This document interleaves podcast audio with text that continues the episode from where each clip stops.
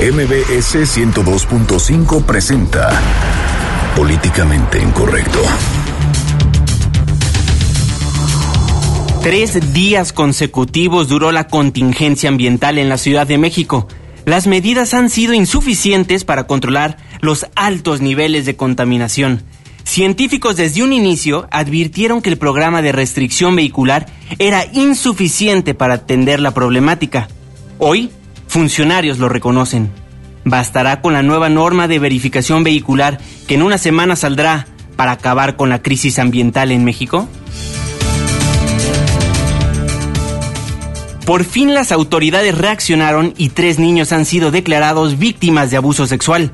Daremos seguimiento al caso Matatena y platicaremos con el abogado Álvaro Carrillo. Siete candidatos quieren gobernar Veracruz, la tercera entidad más poblada del país y de las más golpeadas por el crimen organizado. La campaña electoral comenzó hace un mes y la lucha se centra en ver cuál de los yunes es más corrupto. En Twitter con el hashtag políticamente incorrecto y en mi cuenta personal, arroba Juanma Pregunta, estaremos al pendiente de todos sus comentarios. Y en estos momentos lanzamos la pregunta de esta noche. ¿Cree que con la nueva norma vehicular se acabe con la corrupción en los verificentros? Lady Memes, 27 años del PRD, el caso Matatena, contingencia ambiental y todos los temas que dieron nota esta semana. Fernando Canek lo retoma para el recuento de los daños. Bienvenidos, esto es Políticamente Incorrecto.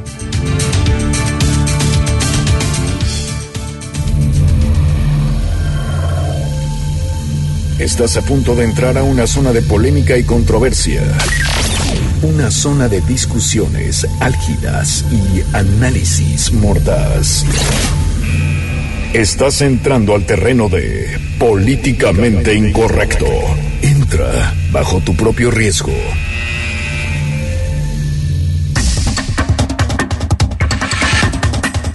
Nueve con tres minutos le doy la más cordial bienvenida a este su espacio políticamente incorrecto, la mesa de análisis de noticias MBC. Hoy por fin es viernes, Irving Pineda. Llegamos al viernes, mi querido Juanma, mi querido Fer, y hoy vamos a platicar pues de las nuevas normas que buscan mejorar la calidad del aire y de varios patanazos que quieren llegar a ser gobernadores. Vamos a estar muy atentos y bueno, quédense, quédense por acá este viernes de fiesta, en lo que van llegando a su fiesta, van saliendo de la oficina. Pues escúchenos, por favor, y márquenos al 5166-1025. De una vez les damos el teléfono para que no se hagan patos. Exactamente, estamos en fiesta y hoy quien está celebrando su cumpleaños es Juan José Jiménez. Le mando un caluroso abrazo. He ahí mi comercial. Abrazo a Juan José, abrazo. a Juan José, que no, lo pues que conozco, nos invite pero a la abrazo, fiesta, pues sí. ¿no? Es acá el hermano del amigo. Ah, ok, os digo, Supongo que nos va a invitar. Juan José. sí, porque sí, sí, es después del programa vámonos ¿no? con él, ¿no? Sí, Una más vez. chavito, más chavito. No lo conocemos, pero seguramente tiene mejor actitud que tú.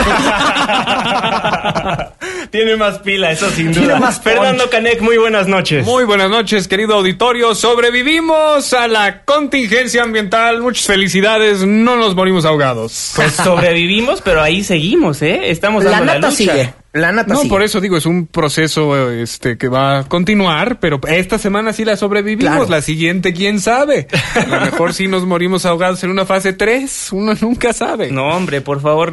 Te lo juro, no es broma. Arden los ojos, arden muchísimo los ojos y ya no puedes respirar a gusto. Bueno, a ver, no hay que hacernos tontos. La verdad es que esta nata sí perjudica. Perjudica Claro. porque te arden los ojos. Las personas que tienen asma, la verdad es está un poco complicado. Eh, yo lo he visto desafortunadamente y perdón que hable en primera persona. Pues dos sobrinos que tengo, pues la han padecido, hasta han dejado de ir a la escuela por esta contaminación porque sí le, le pega a la gente que tiene asma. Y fíjate que la semana pasada estaba yo leyendo un artículo donde la contaminación, estas pequeñas partículas de ozono, pegan en el riñón. No simplemente uno se enferma del riñón por no tomar agua, como todo mundo lo pensamos, sino también por la contaminación. Hay que estar muy atentos a todos estos estudios que está realizando el Instituto Mexicano del Seguro Social para ver cómo pegan estas pequeñas partículas de ozono al riñón. Vamos a estar, sin duda alguna, presentándoles en los siguientes días estas investigaciones. Sí, caray. Y de hecho, llegamos aquí muy temprano a Noticias MBS para, porque somos parte del equipo de la redacción. Y en el Parque Gandhi, normalmente a las 7 de la mañana hay muchísimos corredores. Las últimas semanas, de verdad, únicamente veo a uno o dos corredores porque pues sí pesa mucho lo que nos está pasando. Pero ya salió Miguel Ángel Mancera, el gobierno de la Ciudad de México, y dice que planea cambiar el parque vehicular. Vámonos con Angélica Melín, quien nos tiene absolutamente toda la información. Pero antes hay que recordarle a la audiencia de, de Políticamente Incorrecto que estamos presentes en nuestras redes sociales, arroba Juanma Pregunta. Arroba Irving Pineda. Arroba Fernando Canec. Ya tenemos a Angélica Melín en la línea. Angélica, muy buenas noches, ¿cómo estás? Juan Manuel, muy buenas noches. Con el gusto de saludarte y también de saludar al auditorio. Bueno, pues efectivamente el jefe de gobierno de la Ciudad de México, Miguel Mancera, anunció que en breve, tan pronto como en unos 15 o 20 días, bueno, se va a lanzar un programa en el que se va a sustituir la utilización de combustibles eh, comunes, digamos gasolina y diésel en los vehículos de la administración local. Esto, bueno, pues para contribuir de mayor manera a reducir los índices de contaminación que afectan al Valle de México. Escuchemos cómo lo dijo. Estamos ya trabajando para iniciar un programa también muy importante de sustitución de combustible en los vehículos del gobierno de la Ciudad de México. Los queremos pasar a gas natural. Me van a pasar exactamente cuál es la plantilla y cuáles serían los que son susceptibles. Y esto lo tendremos en breve. Les he dicho que no tardemos más de 15, 20 días para tener esto. El gobernante capitalino no dio muchos detalles de esta medida, sin embargo, bueno, pues hizo un breve cálculo de cuánto podría costar. Vamos a escuchar. De eliminar en algunos de los casos diésel y de eliminar en otros casos gasolina por gas natural. No quiero adelantar el porcentaje, pero es un porcentaje muy importante. Un vehículo así te puede dar una reducción hasta el 70% de emisión de gas. Vamos a buscar que la mayoría del gobierno de la ciudad, las que se puedan, hay algunas que no se pueden hacer por, eh, por la antigüedad. Mira, más o menos el, el, cambio de unidades, de las que son unidades, digamos, automóviles sedán, eh, te implica una inversión aproximada de entre 35 mil y 40 mil pesos por auto. El funcionario capitalino fue entrevistado en el marco de la reunión de la Conferencia Nacional de Municipios de México. Es el reporte. Muchísimas gracias, Angélica. Estamos al pendiente. Oye, y es que justo... Irving Pineda, ¿decías? Perdónenme, y es que justo esta propuesta se la hizo ayer al titular de la Semarnat, Miguel Ángel Mancera, eh, Rafael Paquiano, donde pues planteó esta alternativa Ay, como cosa suya del jefe de gobierno capitalino. Ojalá, ojalá que estos automóviles del gobierno capitalino puedan funcionar. Oigan, y en esta, y ya que estamos escuchando esta nota, a mí me viene mucho a la mente. ¿Qué ha pasado con el más por tu coche? Que es donde se supone que el funcionario público te va a dar un aventón en los días de contingencia. A ver, vamos a netear, aquí que estamos en viernes, que nos escucha, a las nueve con ocho de la noche. ¿Quién ha visto que un funcionario del gobierno capitalino le dé un aventón. Que nos cuenten, por favor, porque yo he hecho un recorrido por varios paraderos y yo no he visto a nadie que tenga la calcomanía de más por tu coche. Y mucho menos he visto a algún funcionario conocido como pasarle la parada y decirle, oiga, échenme una, una ventona a su oficina, aunque sea. Pareciera que alguien nos estuvo cuenteando con eso. Lo hemos insistido mucho aquí.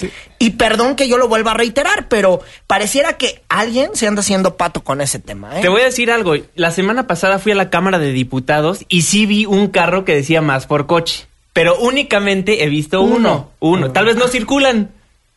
No, a ver, a ver, no, les agarró y no circula. A ver, perdóname, Juana. ¿Tú viste uno en la Cámara de Diputados? Cerca de la Cámara de Diputados. ¿Cerca de la Cámara de Diputados o en la Cámara? No, cerca de la Cámara de Diputados. Cerca. Alrededor de la Cámara de Diputados, que bueno, probablemente fue a hacer algo. Nada más yo espero que no haya ido a dejar a su esposa o una cosa por el estilo, porque si no, aquí va a haber muchas es que broncas. Está ¿eh? cumpliendo de todos modos con la función de dejar a los ¿qué? pasajeros. Digo, a ver. A ver, vamos a retar a un funcionario del gobierno capitalino a que, a ver qué día no circulas martes, ¿no? Yo miércoles y tú miércoles también.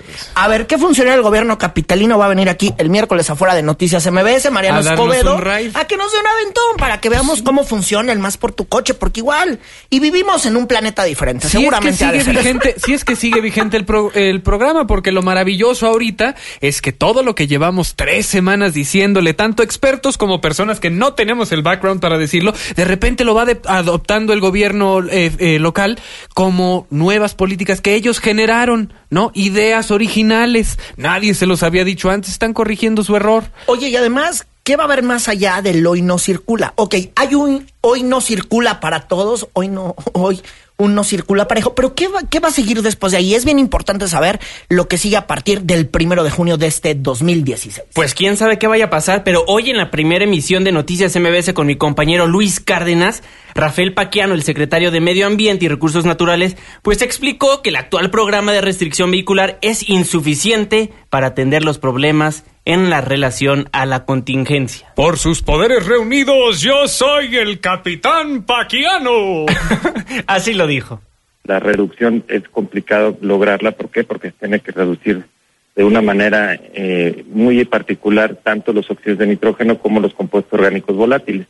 La, las medidas que nosotros hemos tomado buscan hacer eso, sin embargo la química atmosférica sí es complicada, pero lo que yo te puedo decir, eh, Luis, es que si no hubiéramos tomado esas medidas, sin duda estaríamos en niveles mucho más altos de, de concentraciones, porque cada día con un doble no circula estamos reduciendo más de 200 toneladas, tanto de óxidos de nitrógeno como una cantidad muy similar de compuestos orgánicos volátiles.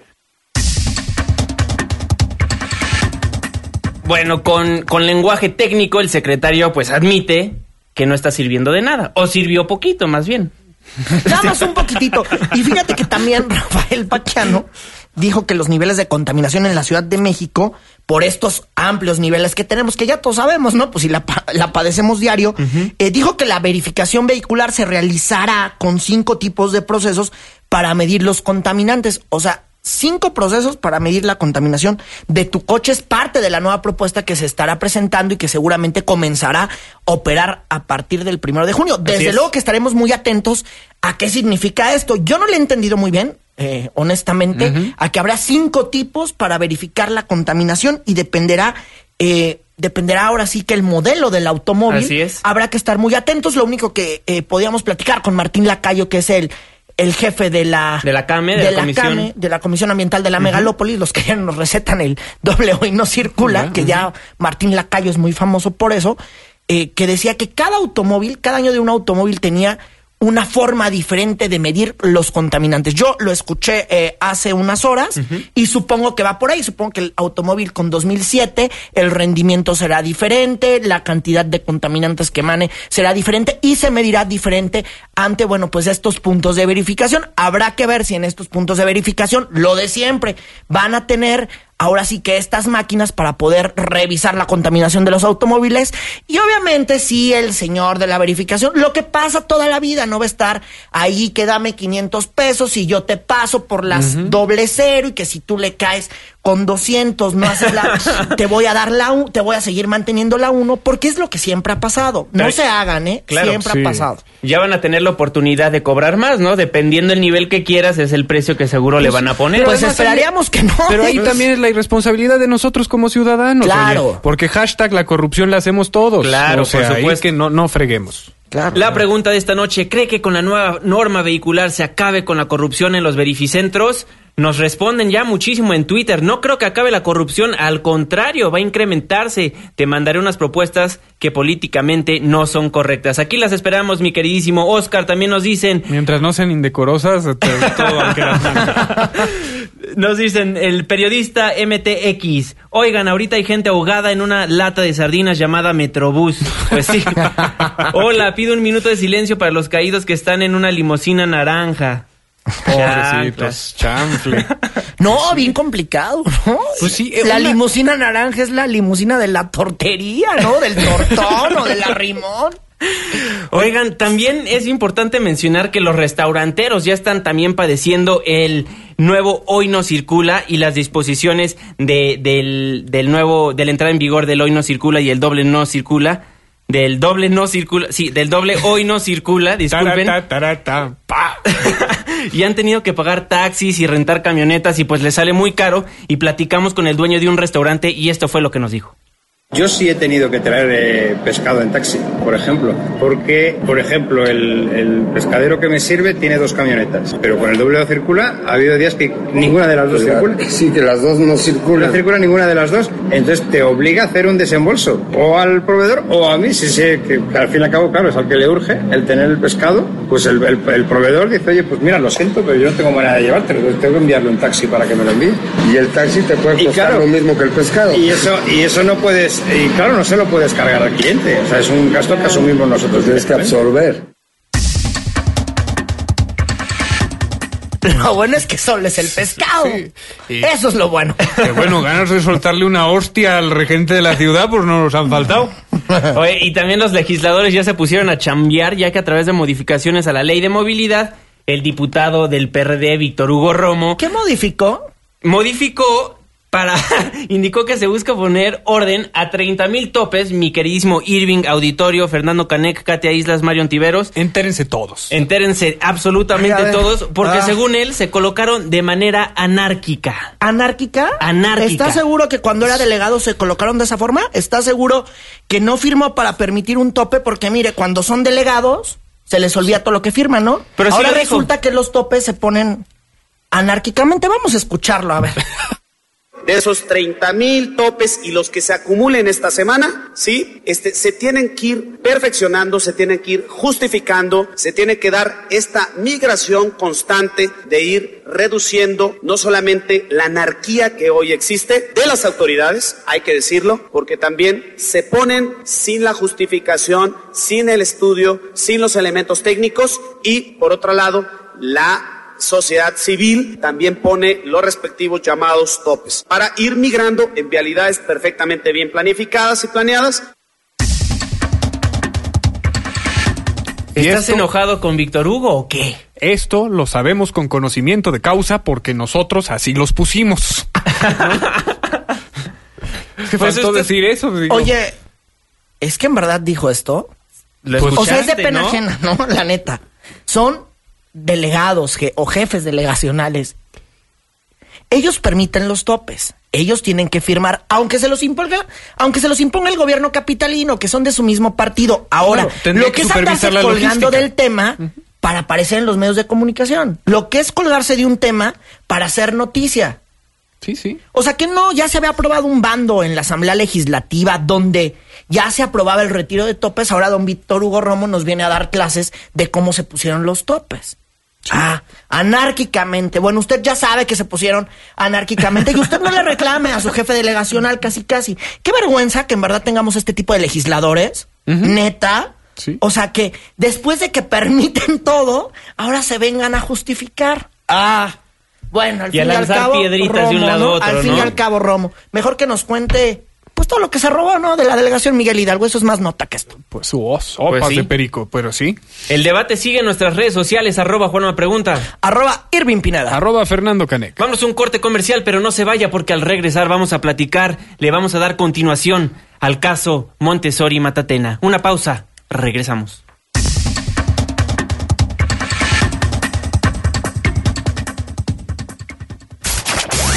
Apenas estamos caldeando los ánimos. No se vaya, continuamos en Políticamente Incorrecto. Síguenos en Twitter en arroba Juanma Pregunta. Regresamos.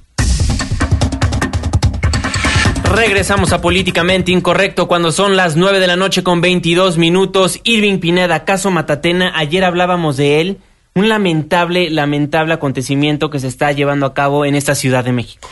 Y justo hablábamos eh, de este caso, del caso Montessori Matatena, porque no queremos que vuelva a haber más abusos de menores. Déjame informarte que hoy la Procuraduría Capitalina, ya con base a 56 indicios, pues ha consignado a los detenidos la investigación por abuso de más de dos menores. Continúa funcionarios de la Procuraduría Capitalina han confirmado esta noche que la averiguación previa fue enviada a un juez penal para su análisis, por lo cual ya se espera que en las siguientes horas eh, pues emitan los primeros mandamientos judiciales.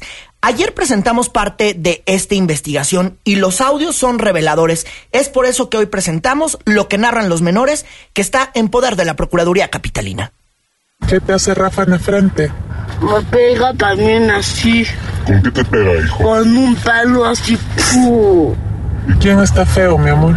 Este Rafa está feo porque me enseña su, su pilín. ¿Te enseña tu pilín? Sí. ¿Y qué te dice cuando te enseña el pilín? Me dice, me, me dice que alto. Bueno, pues escuchamos a uno de los menores que le confiesa a su papá como Leopoldo Rafael Duarte Pereda conocido entre los niños como Rafa o el tío Rafa, esposo de la dueña del plantel, pues abusaba sexualmente de estos menores. Tenemos en la línea telefónica a Álvaro Carrillo, quien es el abogado de Leopoldo Rafael Duarte. Abogado, muy buenas noches, ¿cómo está? Sí, muy buenas noches. Pues abogado, en la declaración por escrito su cliente se asume como inocente de las imputaciones que hacen los padres de los niños presuntamente afectados. ¿Usted lo ve así? ¿Su cliente es inocente? Eh, sí, en razón de que las imputaciones no están acreditadas. En el expediente obran eh, estudios que les practicaron a los menores, tanto por de medicina legal eh, como eh, de psicología forense, en donde pues esos estudios demuestran que los niños y podría yo decir afortunadamente pues no están afectados. esos estudios reflejan, digo, se hicieron desde el principio de la, de la investigación. Es de todos conocidos que el día 3 de mayo y todavía el día de ayer hubo eh, resultados de unos nuevos estudios que fueron practicados. Así es. Quiero decir que los primeros estudios fueron practicados por peritos de Procuraduría de la Fiscalía de Delitos Sexuales y fueron concluyentes, esto es, hubo conclusiones, de, eh, dictámenes con conclusiones. Eh, la razón por la que se practican nuevos eh, estudios, eh, nuevos peritajes, no en medicina legal, sino en, en psicología forense, no obra en el expediente, simplemente se repiten esos estudios. Y, y ese mismo departamento de psicología forense de la, de la Fiscalía de Delitos Sexuales de la Procuraduría de esta ciudad, ahora tiene un resultado distinto. Esto es un resultado contrario, de tal manera que lo que se provoca no es estrictamente una definición en el caso, sino una confusión. Y en términos de los, de, los romanos se, se dice indubio pro reo. Nosotros no estamos apostando a un tema de duda y de confusión. Estamos con simplemente por parte de la defensa con el eh, eh, nos estamos quedando con las pruebas que están que se desahogaron más cerca de los hechos que se investigan. Conforme pasa el tiempo, desde luego puede haber muchas cuestiones que, que desvirtúan esas pruebas, sobre todo tratándose de un tema tan eh, delicado como la intervención de menores en esas pruebas. Por supuesto que han sido los menores sujetos a muchas presiones. Ellos son niños, pero se dan cuenta pues de todo el toda la presión mediática y de todo el, el, escenario mediático en el que ellos pues son centro. Incluso participaron en una en una en una manifestación el, el, mismo día del niño en, el Ángel de la Independencia. A tus órdenes. Álvaro, para que entendamos todos en romano. A ver, ¿tú estás diciendo que la Procuraduría Capitalina está cambiando la opinión después de estas pruebas? No. Eh, la, la, a ver, ¿qué es lo que quieres decir? La Procuraduría Capitalina lo que está haciendo es sumar una nueva prueba cuál prueba es la que tiene que ser valorada con más peso es la que está más cerca de a, los hechos que se investigan. Oye, y con esto que estás diciendo que los niños están sometidos a presión mediática para que todos entendamos qué es lo que quieres decir. Bueno, es claro que los menores estuvieron, eh, desde luego se dan cuenta de todo el escenario que gira alrededor de ellos. Repito, hubo incluso una marcha, una manifestación el día 30 de abril, en donde pues ellos fueron el centro. Pero además, eh, desde el mismo día en que los padres detectan que hay algún cambio en la conducta de los menores, eh, acuden, como es lógico, a eh, psicólogos particulares y es un primer escenario al que los niños se enfrentan. Después, cuando presentaron la denuncia, se enfrentan a un nuevo escenario también de análisis psicológicos. y, eh, y así a, a, a, esa presión me refiero. Todavía incluso en, la última prueba, pues los menores fueron sometidos también a ese a ese a esa presión. y, y quiero decirlo no solamente los menores, sino también los propios psicólogos entrevistadores que pues son parte de la comunidad de esta ciudad y que desde luego no escapan a la presión de emitir un dictamen en este asunto. Abogado Álvaro Carrillo, abogado de Leopoldo Rafael Duarte. Entonces lo que nos está diciendo es básicamente que se manipuló a los menores para que dijeran estas cosas. Yo no estoy señalando que los menores hayan sido manipulados y, eh, eh, sin- eh, y, y mucho menos pensar en, una- en un tema. La palabra manipulación habla de dolo, habla de, eh, de, de una, una mala intención. Yo eh, lo que estoy señalando es que un menor, desde luego, es muy influenciable, es muy sensible y para eso hay protocolos en la, in- en, en la intervención de menores en este tipo de asuntos. Una, una cuestión claramente señalada por uno de esos protocolos es que las pruebas no deben de estarse repitiendo porque primero al menor se le revictimiza o en este caso si no fue víctima se le plantea como tal. Oye, Y por otro y, y, y, y- y- y, perdón termino nada más señalando desde luego el, el, eh, debe de haber incluso videos y demás para que en todo caso sean materia de estudio esos videos de la primera entrevista y no someter a los menores a nuevas entrevistas. Oye, Álvaro. Álvaro, ¿qué decir de estos videos donde los menores relatan cómo eran abusados? Estos Eso es, videos donde eh, un papá eh, lo filma. Sí, ciertamente. Hay al, no quiero referirme específicamente al contenido, me parece que hay aquí, eh, el, el- desde luego la averiguación previa pues debe tener una secrecía en estos temas, además pues también podemos hablar hasta de delicadeza y de pudor. El tema eh, me parece que desde luego sí puede haber incluso señalamientos, pero mm, yo, bueno, yo no soy psicólogo, he estado analizando eh, con motivo de este asunto eh, el tema, eh, repito, relacionado no solamente con el protocolo de cómo deben de llevarse a cabo las pruebas, sino incluso eh, de cómo un menor puede o, simplemente por salir de la presión a la que está siendo sometido en una prueba en donde le practican o le hacen más de 250 preguntas, eh, te dice ya lo último que escucha. Y si la pregunta es inducida, esto es, si no es abierta, eh, la pregunta tendría que ser, y eso sí lo sé porque finalmente así es como funciona nuestro sistema en un interrogatorio, las preguntas son qué, cómo, cuándo, dónde, no el si, si cierta persona te hizo tal cosa. No, las preguntas no, no pueden ser dirigidas para que diga sí o no. Y parece que hay mucho de eso. Incluso en los últimos estudios y eso y las conclusiones mm, eh, señalan que eh, una de las conclusiones que mm, dice que las la conducta de un, del menor concreto, sin, sin mencionar nombres, eh, es eh, compatible con eh, la de un menor abusado, es en base a las manifestaciones que hizo su mamá de los cambios de conducta que ese niño presentó. Entonces ya son eh, interpretaciones y manifestaciones que no son directas. Eh, eh, ese- esas cuestiones no son eh, eh, concluyentes, como se dice, porque además no se espera que un dictamen te diga directamente en una conclusión el niño fue abusado. Casi, eh, casi se pensaría, el niño fue abusado por tal persona. Eso no pasa en los dictámenes. Los dictámenes son un instrumento más de prueba con el conjunto de pruebas de una averiguación. Oye, Álvaro, ayer te presentaste con tu cliente ante la Procuraduría Capitalina. ¿Qué pasó ahí?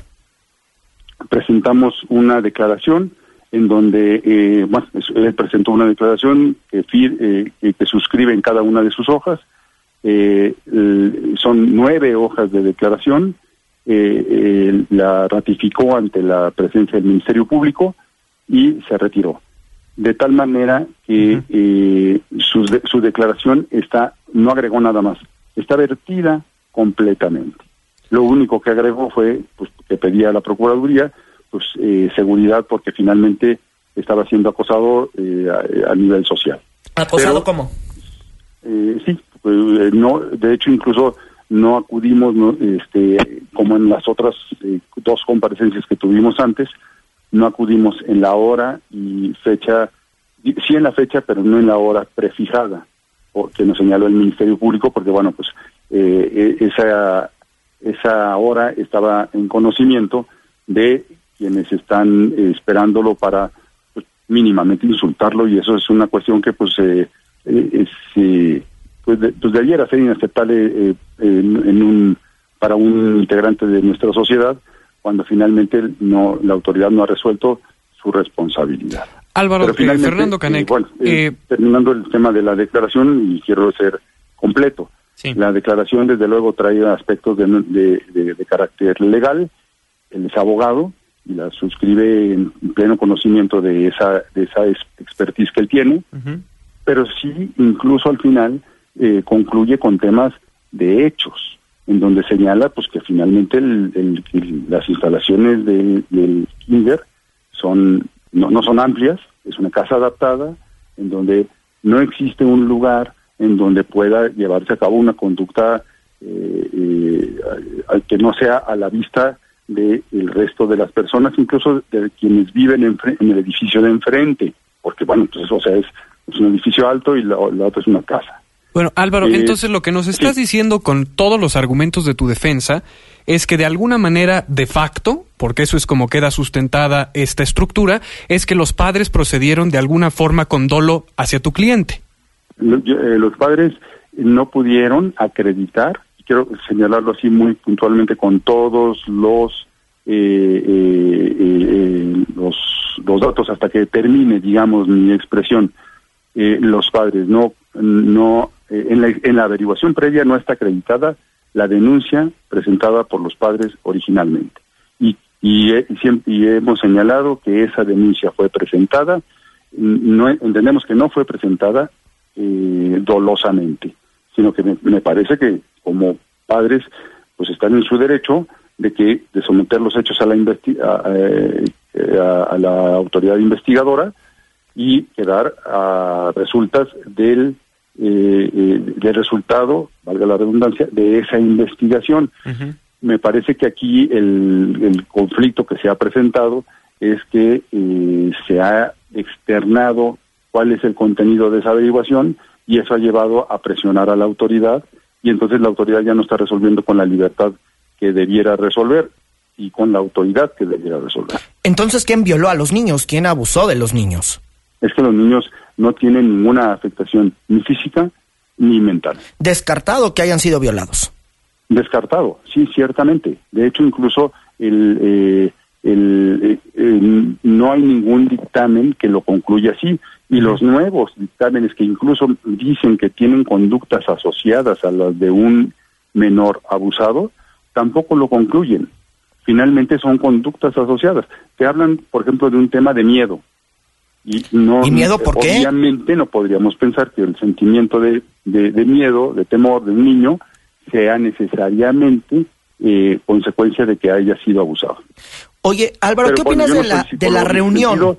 Me voy estrictamente al análisis de pruebas, a los principios de legalidad y de valoración de prueba eh, aportados en el expediente. A ver, Álvaro, déjame ir a este tema rápidamente. ¿Qué opinas de la reunión que sostuvo el jefe de gobierno capitalino, Miguel Ángel Mancera, esta tarde con los papás de Sí, los niños? Estoy enterado de que hubo una reunión. eh, no es mala respuesta. No estoy puntualizado de qué fue lo que se trató. Me deja tranquilo un tema. Y, y no, lo, no lo quiero decir en otro sentido. Eh, el jefe de gobierno, eh, de hecho incluso es jefe de gobierno porque por su actuación en la Procuraduría, por su buena actuación en la Procuraduría. En ese sentido, eh, y además él es doctor en Derecho y, eh, y también estuvo en el ejercicio profesional, entiende el tema de legalidad.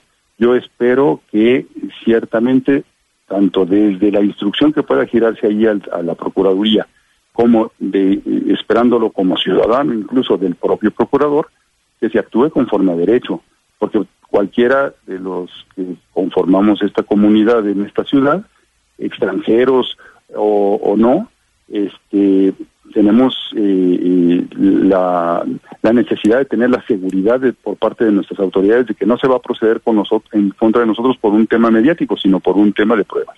Oye, Álvaro, a ver si podemos platicar durante el fin de semana o el lunes con tu cliente. Sería muy, sería muy bueno poder conocer su punto de vista.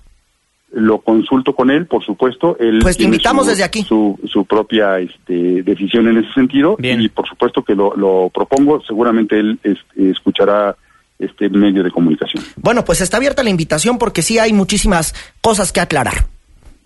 Sí, por supuesto. Y estará este, informado de eso. Te digo, ya está incluso saliendo a los medios y él tomará su propia decisión. Yo podré transmitirla con mucho gusto. Bueno, pues aquí lo esperamos. Álvaro Carrillo, abogado del Leopoldo Rafael Duarte, muchísimas gracias por tomarnos la comunicación aquí en Políticamente Incorrecto.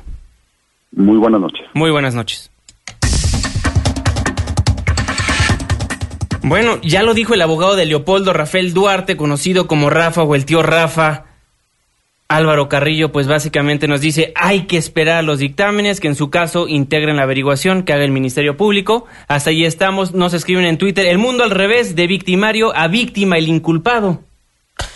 No, pues bueno, ahí la información, ahí las dos partes, y no voy a hablar más del tema. Pues sí, eso Son es las la dos partes, él dice que, que podemos tomar. que faltarían algunas pruebas, según lo que ha hecho la Procuraduría Capitalina, nos está diciendo Álvaro Carrillo, el abogado del presunto Así es. violador, que bueno, que hacen falta pruebas, la invitación a este sujeto, que en teoría habría atacado a los menores, pues abierta. A Claro. ver si habla y a ver si quiere venir, ¿no? El tiempo y el espacio aquí está. Claro. Aquí está el tiempo y el espacio y sería muy bueno pues que nos contara sus razones. Claro. Sería muy bueno. Pues ya el micrófono está abierto, ya le hicimos la invitación al abogado, esperemos Rafael Duarte pues pueda hablar con nuestro medio de comunicación, ya sea en este espacio o en cualquier otro, pero para que sí nos aclare qué es realmente lo que pasó. No creo que los niños hayan inventado eso, yo no veo por qué los niños y los padres forzarían a sus hijos a decir Es- tanta barbaridad. Mira, ¿no? es justo lo que yo preguntaba. O sea, si es, si eh, este es el argumento de la defensa, entonces tiene que haber una motivación de parte de los padres para haber eh, procedido con esto. Y de la motivación de no ser una cuestión en la que los padres realmente crean que sus hijos fuer- fueron abusados, tiene que ser dolosa de facto. Claro. Entonces, no, no, hay, no hay forma de darle la vuelta. Es una defensa, pues creo que eh, está haciendo bien su trabajo como abogado, pero ante la sociedad y el ojo público, pues es una defensa controversial. El abogado del diablo, el debate sigue en nuestras redes sociales, arroba Juanma Pregunta. Arroba Irving Pineda. Arroba Fernando Canet. Si nos quiere escribir más de 140 caracteres, hágalo a nuestro correo incorrecto arroba mbs.com. También nos encuentra como políticamente incorrecto en Facebook 5166-1025. con 40 minutos. Vamos a un corte comercial, no se vaya. Al regresar platicamos de las elecciones en Veracruz. Una pausa, regresamos.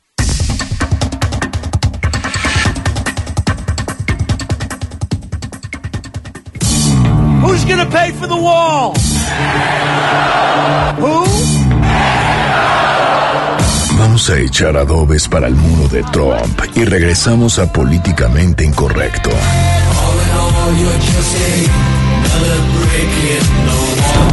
Porque tu opinión es importante. Llámanos al 5166-1025. Continuamos. 9 con 43 minutos. Muchas gracias por seguir acompañándonos en su mesa de análisis titulada Políticamente Incorrecto. Llueve nuestro Twitter, nos dice: el que nada debe, nada teme. De ser así, debería ir a Políticamente Incorrecto. Muchísimas gracias por sus comentarios. Hablemos de Veracruz. Veracruz, ya lo decíamos al inicio del programa, la tercera entidad más poblada del país y de las más golpeadas por el crimen organizado. Le dedicamos todo un programa a Veracruz en este espacio políticamente incorrecto. Lo puede encontrar en noticiasmbs.com, dándole clic en programación, posteriormente en políticamente incorrecto, y ahí puede encontrar ese bello programa donde hablamos de acerca de todo lo que está pasando en aquella Pues entidad. bello, quién sabe. Pero, Sí, bello- de pero bello bueno, no de, que, tiene de que nada. platicamos de ese estado. Pero hoy vamos a contar lo que mejor saben hacer los políticos, que es andar en campaña. ¿Qué les parece si empezamos con Miguel Ángel Yunes, Alianza PAN PRD, unidos para rescatar Veracruz? Pues hoy ratificó Manuel Espino, ¿se acuerdan de Manuel Espino, este expresidente del PAN? Pues su denuncia contra Miguel Ángel Yunes Linares por su enriquecimiento ilícito. Octavio García nos tiene toda la información.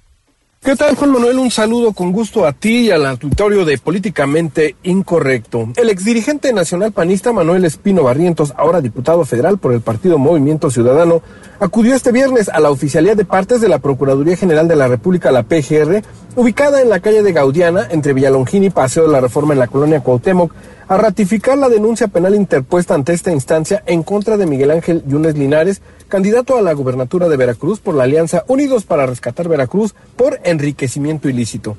A pesar de que se citó a los medios de comunicación a las 11 horas, Espino Barrientos llegó a las 12.45 horas y ante el reclamo de los reporteros, el diputado federal rechazó haberlos convocado a esa hora y molesto refutó que no daría declaraciones y que el asunto que lo había llevado hasta la PGR era de otra índole. No cité a nadie, no me gusta que me regañen, yo llego a la hora que se me pega la gana y no vengo por una denuncia, ¿eh? No acepto regaños de nadie y no me interesa de dónde haya salido la invitación, no voy a hacer declaraciones y eso es todo lo que voy a decir. Estas fueron las palabras del diputado federal. Sin embargo, más tarde, en entrevista con nuestro compañero Alejandro Cacho en la segunda emisión de Noticias MBS, Alejandro Espino aclaró que solo fue a ver el estado en que se encuentra la denuncia interpuesta contra Yunes Linares.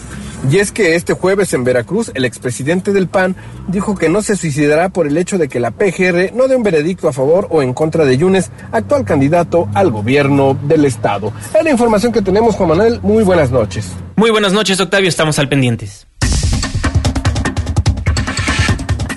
Pues eso es lo que dice Manuel Espino, eh, pues ya ratificó su denuncia contra Miguel Ángel Yunes Linares, pero ¿qué dice Miguel Ángel Yunes? No, hombre, Miguel Ángel Yunes ni se despeina y él ni preocupado anduvo haciendo campaña como él se le da y él dice que tiene nuevos audios para atacar a los priistas. El PRI siga abusando de la gente más humilde y que los amenace con que van a llevar a cabo, los van a quitar de los programas. ¿Qué fue lo que hicieron? Que vincularon Prospera con la campaña del PRI. El PRI está llevando a cabo una campaña que se llama Creciendo, que son los mismos promotores de Prospera los que llevan a cabo esta campaña. Ya los descubrimos, ya los denunciamos. El lunes o martes se da a conocer un audio que va a estremecer a los veracruzanos. Ah, pues sí, cualquier controversia es porque ya cambió el dicho. ¿Cómo va? Ahora ya el dicho va, le hace lo que Hacienda Yunes. Bueno, eso por parte del PAN PRD, pero Héctor Yunes Landa, su primo hermano, por parte del PRI, candidato de la Alianza para mejorar Veracruz, este ex subsecretario de gobierno de Veracruz, diputado en varias ocasiones, pues él únicamente está preocupado por el turismo en su estado y dice que lo va a mejorar. El turismo va a ser fundamental, hay que recuperar la zona de la antigua, eh, tenemos que recuperar y concluir más bien el centro histórico de Veracruz. Y para ello yo me propongo eh, promover que sean los ciudadanos, que sea la sociedad civil la que se pueda organizar, apoyada por el gobierno de Veracruz, para hacer concluir, para que se pueda concluir el centro histórico de aquí de Veracruz. Pues bueno, Irving Pineda. Y si, si este Yunes está preocupado por el turismo, pues Juan Buenotorio, que él era panista y luego se enojó, renunció al blanqueazul y ahora es candidato independiente, él está preocupado de esas carreteras que tienen muchos baches. Tenemos que resolver el problema de las carreteras que en algunas ocasiones y para ir a los lugares agradables de paisaje, etcétera, pues también están para llorar. Si tú vienes del Distrito Federal para los Tuxtlas y Catemaco y te metes por la carretera Isla Santiago Tuxtla, la verdad pues lloras porque en lugar de hacerte 20 o 25 minutos en los 45 kilómetros esos, pues te haces dos horas o dos horas y media porque está llena de hoyos. Ya están pensando ampliar esa carretera para que le quepan más hoyos. Es que si haces dos horas y media y con tanto hoyo, Irving, pues así va a ganar la elección. Pues sí. Igual y tapando los hoyos puede ganar. Damas y caballeros, Juan Buenotorio, el tapahoyos número uno de Veracruz. Voten por él. Gracias. Una gran metáfora para lo que sería la administración del que llegue, ¿no? Nada más va a tapar los hoyos de todo lo que ya generaron en Veracruz, pues sí. Ay, estos campañantes. Sí, vaya. Y bueno, Juan Buenotorio, expanista, hay que decirlo, estuvo en el sexenio de Vicente Fox Quesada. Pues bueno, ahora parte... como independiente. Oye, Juan Mafer, hay parte de esta oferta, ¿eh? Ahora sí van a votar por lo menos peor. Entre Yunes te veas. Pues mira, no quiero decir que en prácticamente todos los estados que se van a cambiar a los gobernadores, pero bueno, ahorita ya básicamente es, a ver, vamos a votar por el menos peor. Oye, y junto con esta calentura rumbo a los comicios del 5 de junio, bueno, pues se ha aprendido una nueva calentura que es la de los comicios para renovar la presidencia de la República en el 2018. Fíjate que el presidente de la Cámara de Diputados, Jesús Zambrano, hoy andaba en una reunión de los alcaldes uh -huh. y después de la reunión de los alcaldes varios reporteros le preguntaron, pues que qué onda, que si el PRD se puede aliar con el presidente de Morena, con don López Obrador, que López Obrador ya ha pintado su raya pues en distintas ocasiones, el tabasqueño. con gorgojo. El tabasqueño nada más no los quiere y Jesús Zambrano pues habló sobre si López Obrador puede ser el candidato de nueva cuenta del PRD a la presidencia. En el caso concreto de Andrés Manuel, con toda esa manera de expresarse hacia el PRD, de decir que todos los que no están con él son parte de la mafia del poder o empleados de la mafia del poder, con esas actitudes, con estos comportamientos, con un candidato así que quiera ser presidente de la República como Andrés Manuel, ni a la esquina. Ni a la Ni a la esquina ir esquina. con López Obrador. Ya dijo Jesús Zambrano, se enojó porque les dijo que eran parte de la mafia del poder. Y es que hay que recordarlo que el tabasqueño, el tío de Fer Caneca, lo dijo desde que firmaron el pacto por México, ya los, los catalogó en la mafia del poder. Y ahí fue cuando renunció al PRD, hay que recordarlo. Así es. Oye, y el presidente de la Cámara Baja, Jesús Zambrano, también ahí le preguntaron acerca, pues bueno, con Morena no, pero con el PAN PRD, ¿se dará alianza? Esto fue lo que dijo. No se descarta nada, yo creo, a, eh, a esta distancia de las elecciones, a prácticamente dos años. No hay que descartar absolutamente nada. Yo creo que lo que hay que hacer es trabajar para lograr una constelación de fuerzas políticas y sociales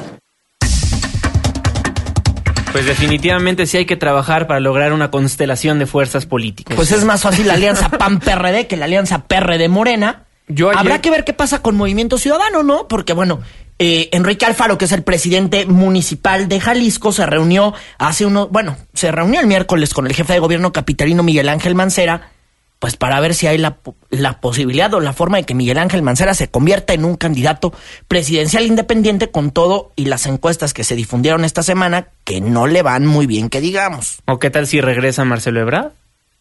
No, Marcelo, él ya está ¿Quién desaparecido. sabe? ¿Quién sabe? Ya sabes que en la política nada se sabe. Bueno, yo tengo la información de que va a seguir en lo que resta de este 2016 en calidad de desaparecido y seguirá en Francia.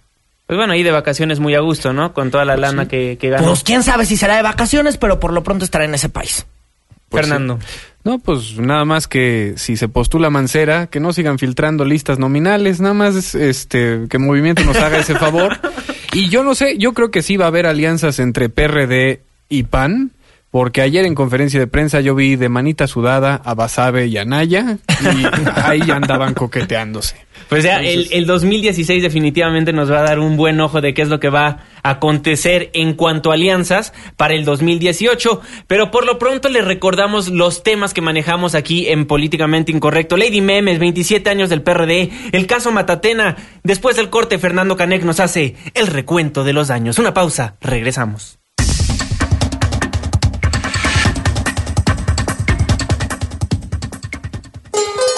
Vamos a Veracruz y a ver si regresamos a Políticamente Incorrecto. Pórtense bien. Todos sabemos quiénes andan en malos pasos.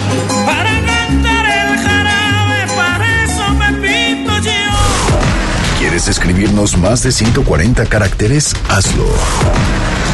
Incorrecto arroba mbs.com. Continuamos.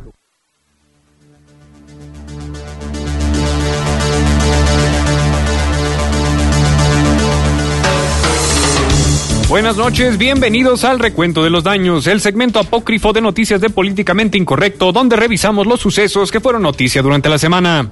El ex conductor del infame programa Master Troll de Telehit, Andoni Echave, a quien la periodista Andrea Noel había identificado como su agresor en un video difundido en redes sociales el pasado mes de marzo, logró comprobar su inocencia y deslindarse del caso.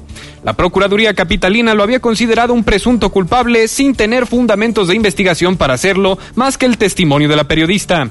Esperemos que en próximas investigaciones Andrea evite hacerle honor a su apellido señalando a varios responsables como no él, no él, no él, no él no. Ya sé que eso es políticamente incorrecto, no manden cartas. Tras interminables intercambios de insultos en la red social Twitter, el expresidente Vicente Fox Quesada, mejor conocido en este noticiero como el salvaje de Guanajuato, y el impresentable candidato republicano Donald Trump deciden fumar la pipa de la paz, pues el exmandatario le ha extendido una invitación al candidato para visitarlo en México. No sabemos si es plan con maña o que finalmente el señor Fox se dio cuenta que con sus críticas el zorro estaba hablando de orejas. O sea, el comal le dijo a la olla. O en términos timbirichescos, tú y yo somos uno mismo, uo, uo. A raíz del viral video donde la actriz América Gabriela apareció lastimada con un injustificable golpe de bicicleta en la cara proporcionado por un individuo al cual ella había increpado para indicarle que recogiera las heces de su perro, el internet decidió bautizar a este individuo como Lord Popó. En este noticiero tomamos objeción a dicho comparativo, pues uno es una pila hedionda y tóxica de desecho humano y el otro es un montoncito de popó. El Partido de la Revolución Democrática celebra su vigésimo séptimo aniversario fundacional con bombo y platillo. Aseguran estar más vivos y fuertes que nunca y no necesitar de ninguna fuerza externa para sostenerse en el Congreso. Precisamente por esto el diputado Fidel Calderón del Sol Azteca ha pedido a Andrés Manuel López Obrador aliarse con ellos rumbo a la presidencia del 2018. El gobierno capitalino y la Comisión Ambiental de la Megalópolis celebran con gran emoción el haber logrado llegar a tres días consecutivos de contingencia ambiental. Creemos que próximamente buscarán romper el récord con cinco días de contingencia para así lograr llevarse la codiciada presea de mayor número de días con medidas arbitrarias e ineficientes al hilo en una misma administración. Y en el vaticinio de la semana, tras haber sido víctima de innumerables memes en los que se le compara con figuras como Java the Hot y Ross, la secretaria de Monster Inc., la diputada de San Luis Potosí, Marta Horta Rodríguez, rebautizada como la Lady Memes, presentará una iniciativa de ley para prohibir las películas de Star Wars y Monster Inc. A lo que sus compañeros diputados le contestarán Chisa Ninja Mawonji Chewbacca y Marta no ordenaste tu papeleo anoche. Este fue el recuento de los daños, el noticiero apócrifo de Políticamente Incorrecto. Recuerde que en cuanto a información apócrifa se refiere, somos la mejor fuente después de la Procuraduría General. Reportó para Políticamente Incorrecto Fernando Canek. En el recuento de los daños, del terrible choque entre los dos, del firme impacto Vaya recuento, Fernando. 9 con 59 minutos. Nos tenemos que despedir de estos micrófonos. Les recuerdo que la cita es el próximo lunes a las 9 de la noche. Perdón, me ahogo. Irving Pineda. Oigan, antes de despedirnos, información de último momento, la Comisión Nacional de Derechos Humanos solicitó medidas cautelares al gobierno de Coahuila, pues después de los hechos que han ocurrido para intimidar y los ataques al diario Vanguardia. Desde luego que estaremos en los siguientes espacios informativos de Noticias MBS, muy atentos de la información que se esté generando. Y mañana, Juanma, te escuchamos en preguntas más, preguntas menos y seguramente si te levantas en los cortes informativos de Noticias MBS. Exactamente, ahí estaremos con el embajador de Alemania, Víctor Víctor Elbling. Buenas noches, Fernando Buenas noches, mañana el globo flotando a las 5 de la tarde, Vicente Guerrero, número 7 en Coyoacán. 10 de la noche en punto. Le recuerdo quienes integran el equipo de Políticamente Incorrecto en la producción y la jefatura de información, la guapísima Katia Islas. En los controles estuvo Marion Tiveros, en los teléfonos estuvo mi queridísima Itzel y se despide de ustedes su servidor Dami y Toma su servidor y amigo Juan Manuel Jiménez. Se apagan las luces. Se cierran las compuertas. Estás dejando la zona más polémica y controvertida de la radio. Políticamente incorrecto. El único programa de análisis y debate que no tiene bozal. Te esperamos mañana de 9 a 10 de la noche por Noticias MBS 102.5.